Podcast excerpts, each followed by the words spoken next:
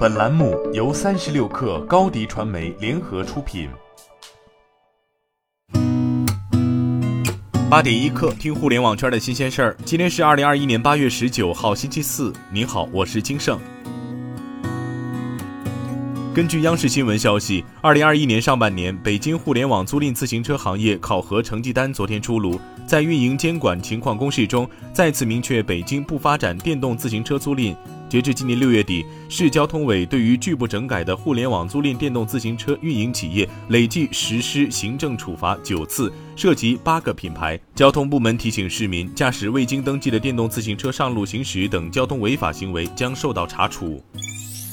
腾讯发布二零二一年二季度及上半年财报，财报显示，第二季度腾讯营收一千三百八十三亿元，市场预期一千三百八十一点九三亿元，上年同期一千一百四十八点八三亿元。微博发布二零二一年二季度财报，财报显示，二季度微博平均月活五点六六亿，去年同期为五点二三亿，平均日活二点四六亿，去年同期为二点二九亿。新华社从公安部新闻发布会获悉，自天津、成都、苏州三地六月一号启动试点驾驶证电子化以来，已有一百九十五万余人申领了电子驾驶证。今年下半年将扩大试点，二零二二年全面推行。驾驶人可登录交管幺二幺二三 App 个人账号领取电子驾驶证，式样全国统一，与纸质驾驶证具有同等法律效力。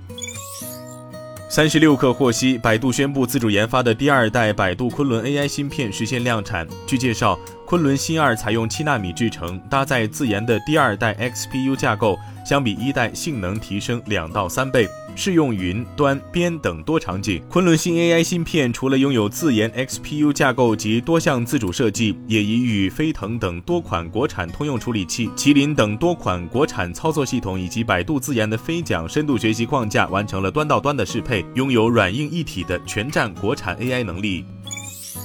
据中国网消息，交通运输部运输服务司负责人李华强表示，要进一步规范平台企业的经营行为，要求网约车平台企业规范自主定价行为，降低过高的抽成比例，加强与驾驶员之间的沟通协商，设定抽成比例上限，并向社会公布。据凤凰网科技消息，高途于昨天宣布，副总裁刘威因个人原因提出辞职，即日生效。刘威于二零一五年八月加入高途，自二零一八年十一月起担任副总裁。此前曾担任搜狐视频经理，以及在全球管理咨询与服务公司埃森哲担任分析师。今天咱们就先聊到这儿，我是金盛八点一刻，咱们明天见。